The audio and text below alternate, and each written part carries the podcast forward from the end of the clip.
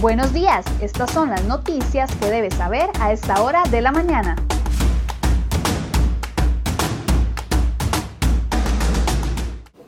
7 con 22 minutos de la mañana, muy buenos días, gracias por acompañarnos en este resumen de CR Hoy Noticias. Vamos de inmediato con imagen en vivo desde el sector de la General Cañas, donde se está aplicando ya por primera vez en el día de hoy, en las mañanas. Ayer inició el paso regulado en el sector de la Firestone y esto es lo que está sucediendo en este momento a esta hora. Y es que los trabajos que se están realizando en el sector conocido como la Firestone ya están provocando grandes congestionamientos en la autopista general Cañas desde tempranas horas de la mañana de este miércoles. Ahí lo que ustedes ven es el sector o el carril completamente, los carriles detenidos completamente en la vía desde San José hasta La Juela. ¿Qué es lo que está sucediendo a partir de ayer al mediodía, pero que se está experimentando hasta hoy en la mañana en este sector? Y es que son las grandes presas. Ahorita hay cerrado uno de los seis carriles que habían originalmente, hay solo habilitados tres de esos carriles. Uno de ellos es en el sentido San José Alajuela y los otros dos carriles que están funcionando es en el sentido Alajuela San José. En este momento para vehículos particulares solo hay un carril en cada uno de los sentidos y uno de los carriles de Alajuela hacia San José están aplicándose solamente para vehículos de eh, carga de, o transporte de personas, es decir, los autobuses. Entonces, esta es la situación que se está presentando en este momento en la autopista General Cañas. Si usted tiene que trasladarse por ahí, recuerde que eh, están funcionando desde las 12 medianoche hasta las 12 mediodía dos carriles en el sentido Alajuela San José y a partir del mediodía van a funcionar dos carriles en el sentido San José Alajuela y solamente uno en el sector o en el, en el camino desde Alajuela hasta San José. Entonces tiene que armarse de paciencia o utilizar las vías que han ah, marcado las autoridades como vías alternas por la ribera de Belén, por Río Segundo y también por Heredia. Mejor es evitar el paso por ese sector. Vamos de inmediato con las noticias que hemos preparado para ustedes el día de hoy.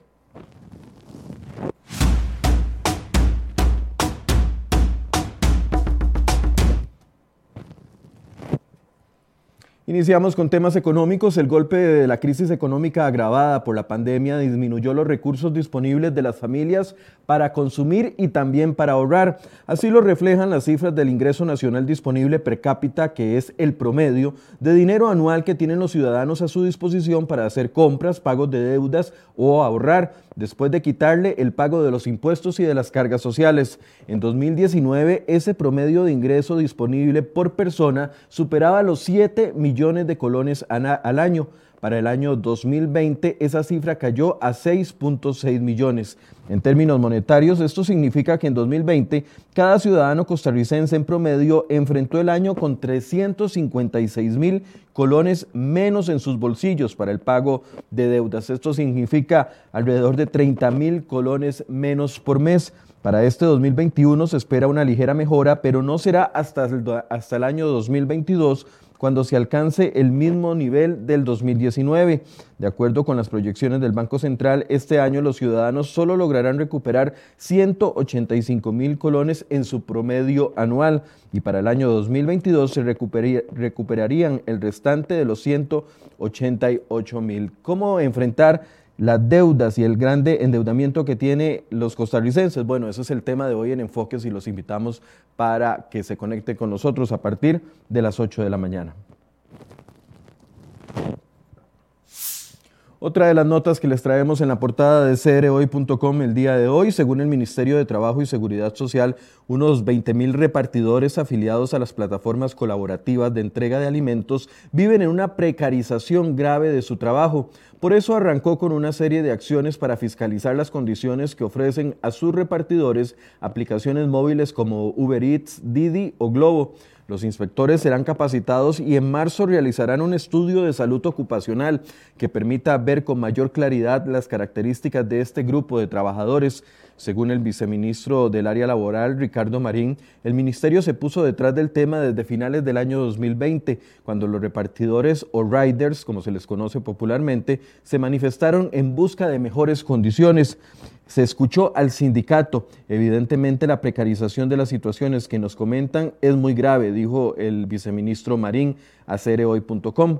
También dijo que las denuncias más recurrentes tienen que ver con la seguridad de los repartidores, la cobertura del seguro social, horarios y el pago que reciben. Uno de los principales retos que tiene el país es que no existe una legislación para regular la relación entre una empresa y lo que ellos denominan como socios colaboradores.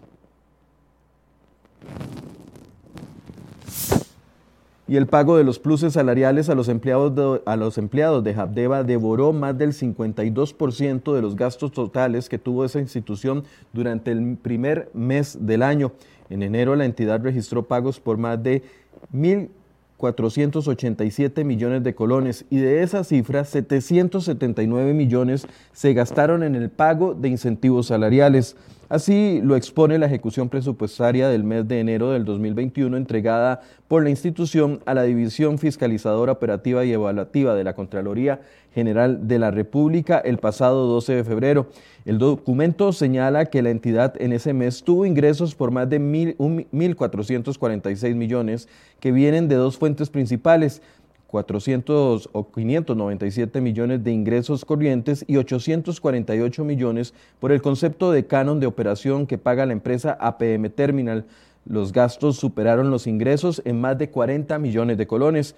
Eso sí, hay que destacar que el rubro de incentivos salariales se infló durante el mes de enero debido a que se incluyó el pago del salario escolar por más de 560 millones de colones, incluido en el artículo 56 de la Convención Colectiva.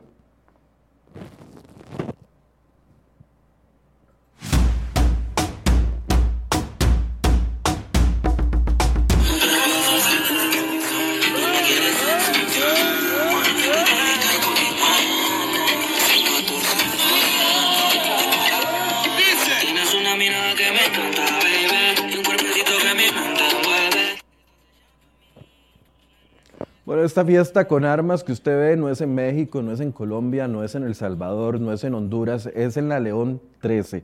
Y es que las autoridades policiales buscan una vivienda en la que se llevó a cabo esta gran fiesta durante el fin de semana en la ciudadela ubicada en Tibás. Los videos a los que tuvo acceso crhoy.com muestran una gran cantidad de personas aglomeradas en un espacio pequeño compartiendo licor y con gran cantidad de armas. Durante el evento hubo una detonación de armas de fuego automáticas y de otros calibres, por lo que la policía presume que se trata de personas asociadas a una organización dedicada al tráfico de drogas. Una fuente le dijo a este medio que la fiesta se llevó a cabo entre la noche del domingo y la madrugada del lunes. Los vecinos de la comunidad, por temor a represalias, no se quejaron de las detonaciones de armas. Sin embargo, las autoridades sí recibieron información. En reiteradas ocasiones la fuerza pública ha confirmado que este tipo de eventos privados está prohibido desde cierta hora y en las circunstancias en que se dio, considerando que estamos en la pandemia del COVID-19.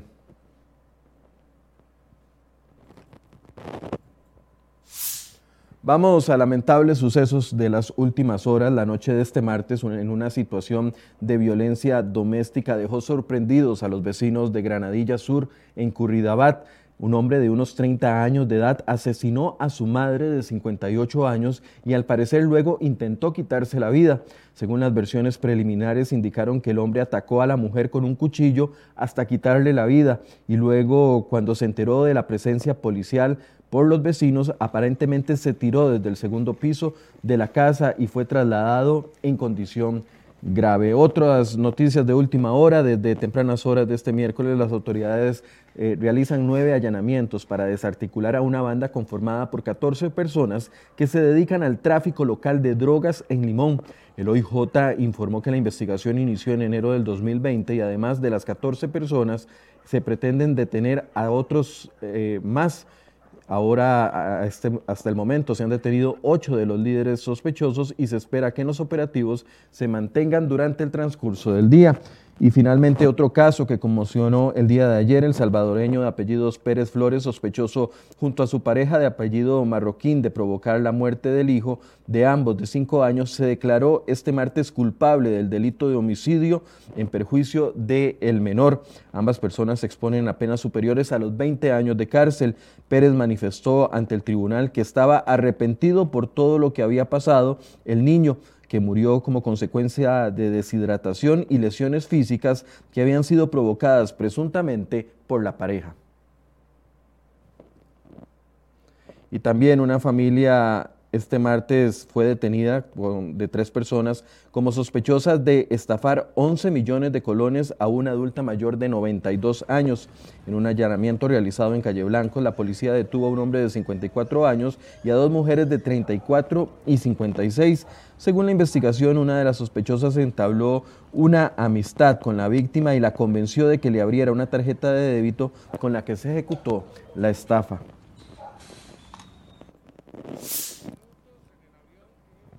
Otros temas nacionales, cerca de las 9 de la noche de este martes aterrizó en el aeropuerto Juan Santa María el sexto lote de vacunas contra el COVID-19. Se recibieron un total de 79.560 dosis y es el mayor cargamento adquirido hasta el momento desde diciembre anterior. Según la Comisión Nacional de Emergencias y la Comisión Nacional de Vacunación y Epidemiología del Ministerio de Salud, el 80% de las dosis recibidas ayer se van a aplicar a mayores de 58 años. ¿Quiénes específicamente? Bueno, las personas que tengan 58 años o más, sin importar que a qué se dedican ni si, y si tienen o no factores de riesgo. Quienes no tengan seguro social o no estén adscritos a algún centro de salud, también recibirán la dosis. Finalmente, los extranjeros que cumplan con el rango de edad y cuenten con el estatus de residencia también van a recibir la vacuna.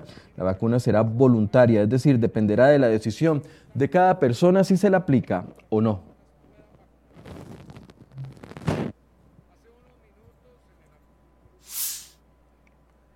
39 diputados aprobaron la condonación del 100% de las deudas a 2.705 micro, pequeñas y medianos eh, productores agropecuarios de diferentes zonas agrícolas, pesqueras y acuícolas del país. El apoyo va dirigido a los beneficiarios del sistema de banca para el desarrollo. Y también en otro tema del Congreso, el ministro de Hacienda confirmó que el gobierno va a revisar con lupa la ley que crea la Agencia Espacial Costarricense. La agencia costará unos 13.500 millones de colones y se financiará con un aporte especial del Centro Nacional de Alta Tecnología, SENAT, un 0.5% de la subejecución del presupuesto nacional y los ingresos por la venta del portafolio de productos de la entidad créditos y donaciones. Según el texto aprobado por los congresistas, la agencia será un ente público no estatal para potenciar la estrategia nacional en materia espacial.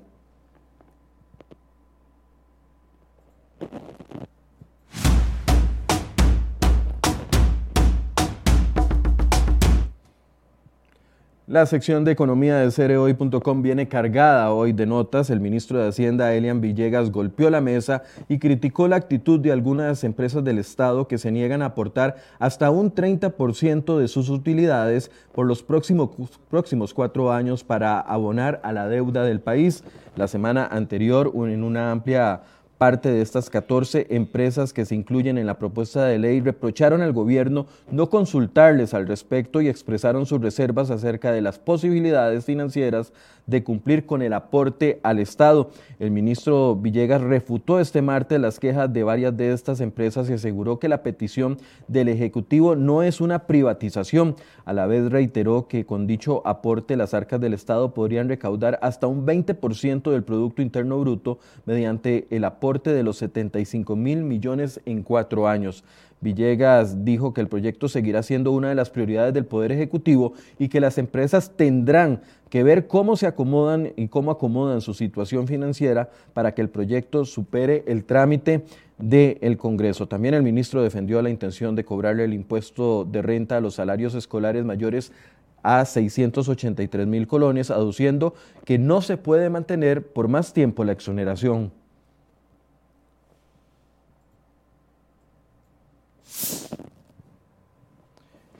Y otra de las notas que les traemos en cereoy.com el día de hoy, en la portada viene una explicación completa del proyecto de ley que busca fomentar la atracción de rentistas, inversionistas y pensionados a Costa Rica. Esta iniciativa entró en su etapa final en el Congreso y los diputados de la Comisión de Asuntos Hacendarios concluyeron este martes el análisis de las últimas mociones de parte de, de fondo, más bien planteadas a la iniciativa.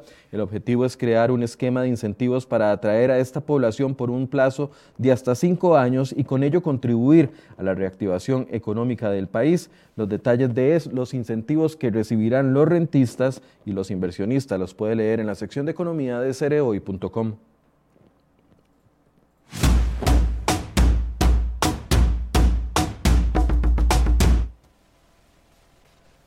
Bueno, y una espectacular nevada sin precedentes en el sur de los Estados Unidos ha dejado a millones de personas sin electricidad. Este inusual clima ha desestabilizado un poco la zona acostumbrada a temperaturas más bien bajas. Más de 20 personas han perdido la vida en la tempestad, incluidos tres habitantes de un pueblo costero de Carolina del Norte después de que un inesperado tornado barriera con la zona. Una familia también de cuatro miembros falleció en Houston por un incendio que se hizo dentro de su propia casa cuando eh, improvisaron una hoguera para calentarse ante la falta de electricidad. También hay eh, quienes han perdido la vida en accidentes de tráfico o por intoxicación con monóxido de carbono al calentar las casas con estufas de propano o de diésel. El temporal también comienza y amenaza el plan de vacunación contra la COVID-19.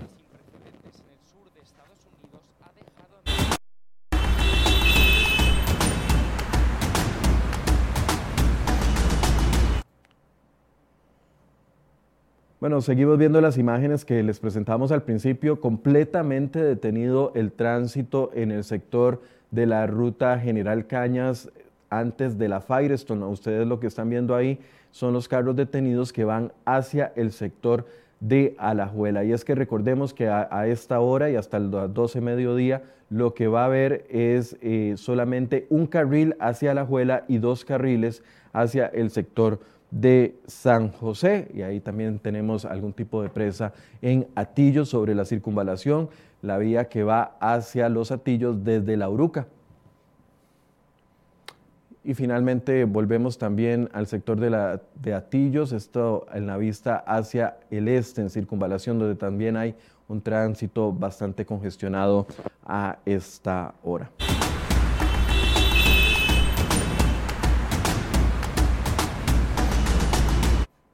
Bueno, si usted ha tenido problemas con deudas, si está en algún tipo de cobro judicial, si tiene problemas para pagar los eh, compromisos que ha adquirido, hoy el programa Enfoques pretende ayudarle en este sentido. Vamos a analizar el nivel de endeudamiento de los costarricenses, pero no solo eso, sino también ofrecer soluciones para las personas que están viendo cómo eh, sus productos, los artículos que han comprado, incluso casas o automóviles se están perdiendo. ¿Qué soluciones pueden tener este tipo de personas? Bueno, lo vamos a analizar a partir de las 8 de la mañana. Los invitamos para que se conecten y nos envíen sus preguntas en esta transmisión. Gracias por su compañía. Muy buenos días.